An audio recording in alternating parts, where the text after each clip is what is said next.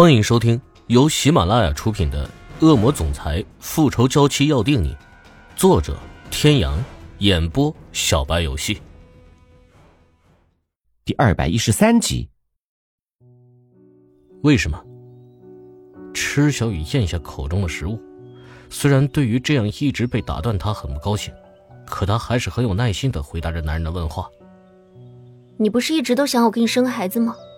备孕期间最好不要接触这些药物，否则只能往后延了。你就这么想怀孕？他的语气很冷，黑眸中带着警告的意味，紧紧的盯着池小雨的脸。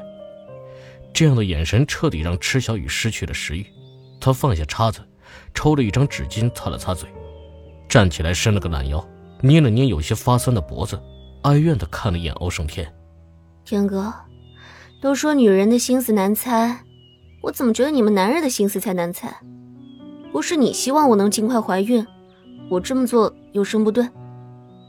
欧胜天的眸中似是划过一抹伤痛，他知道这并不是池小雨的心里话，只是那件事之后，他学会了伪装，将自己的心层层的包裹起来，不再让人轻易的踏足。他知道，是他让他伤了心，失了望，可对于父亲的威胁，他却没有办法做到不去理会。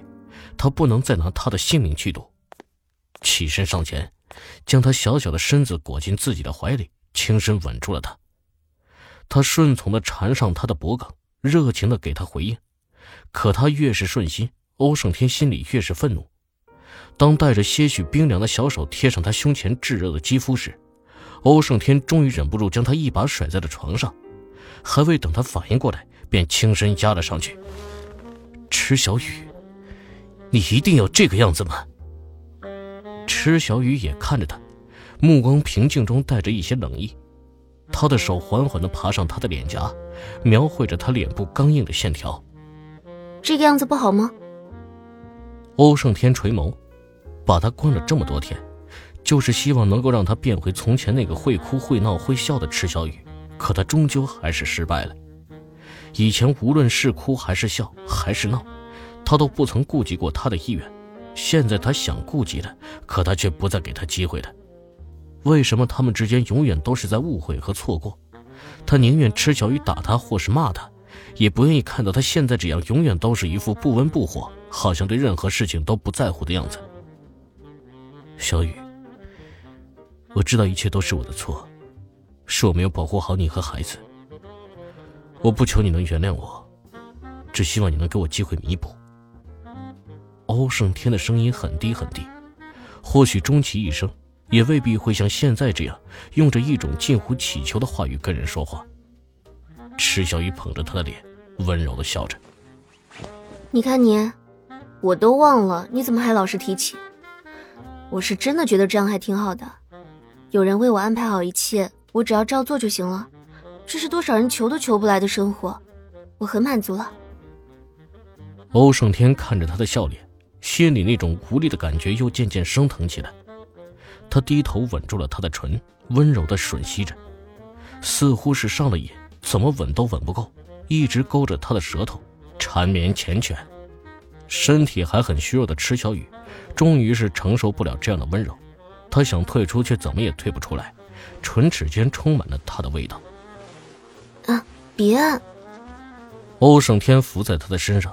口中呼出的热气一下一下的喷洒在他的耳边，半晌才听见他的声音：“小雨，孩子的事情不用那么急。”“嗯，好。”又是这样的回答，欧胜天再也忍不住，起身拉开房门走了出去。池小雨看着他摔门而去的背影，眼睛眨了眨，似是不明白他为什么又不高兴了。当他再一次从睡梦中醒来的时候，他感觉到自己的精神已经好了很多，站起来的时候头也没那么晕了。穿好衣服下了楼，看到艾米的时候跟他打了声招呼。艾米愣了一下，好久没有看到他有这样的好心情了。夫人，您的心情看起来不错，还是先生的魅力大。池小雨只是笑了笑，并没有说话，他的目光四处搜寻着。像是在找什么人。先生在外面等您。有些惊讶的看向艾米，似是在询问。艾米点了点头，指了指外面。池小雨走了出去，在小花园里找到了欧胜天，默默的将自己的手放到了他的手里。两个人谁都没有说话，看了看已经暗下来的天色，池小雨打消了想要出去的念头，就在小花园里逛了起来。走了一圈又一圈，而欧胜天一直都跟在他的身后，看着他的背影。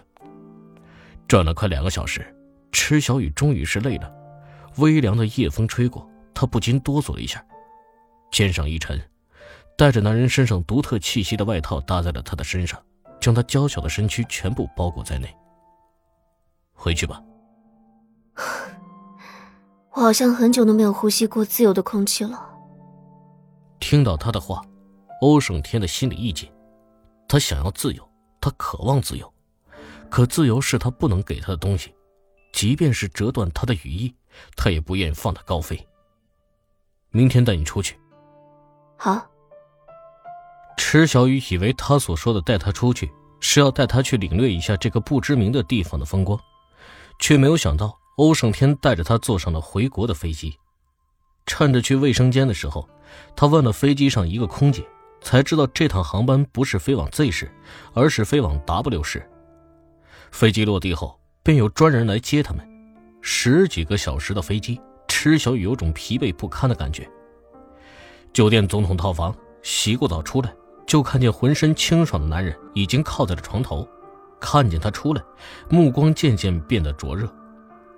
池小雨轻笑一声，走了过去，坐在了他的身边，将手里的毛巾递到他手里，整个人软趴趴的趴在他的胸前。胆子越来越大了，都敢使唤我了。说话的语气带着假意的不悦，大手还是拿着毛巾包住了他的湿发，轻柔的擦拭起来。他的动作显得有些笨拙，习惯了被人伺候，像这种伺候人的事情，他向来是没有做过，只除了对这个女人。小坏蛋，我可是憋了很久了，要是不想明天下不了床，就别再玩火。他刻意推掉了所有的工作。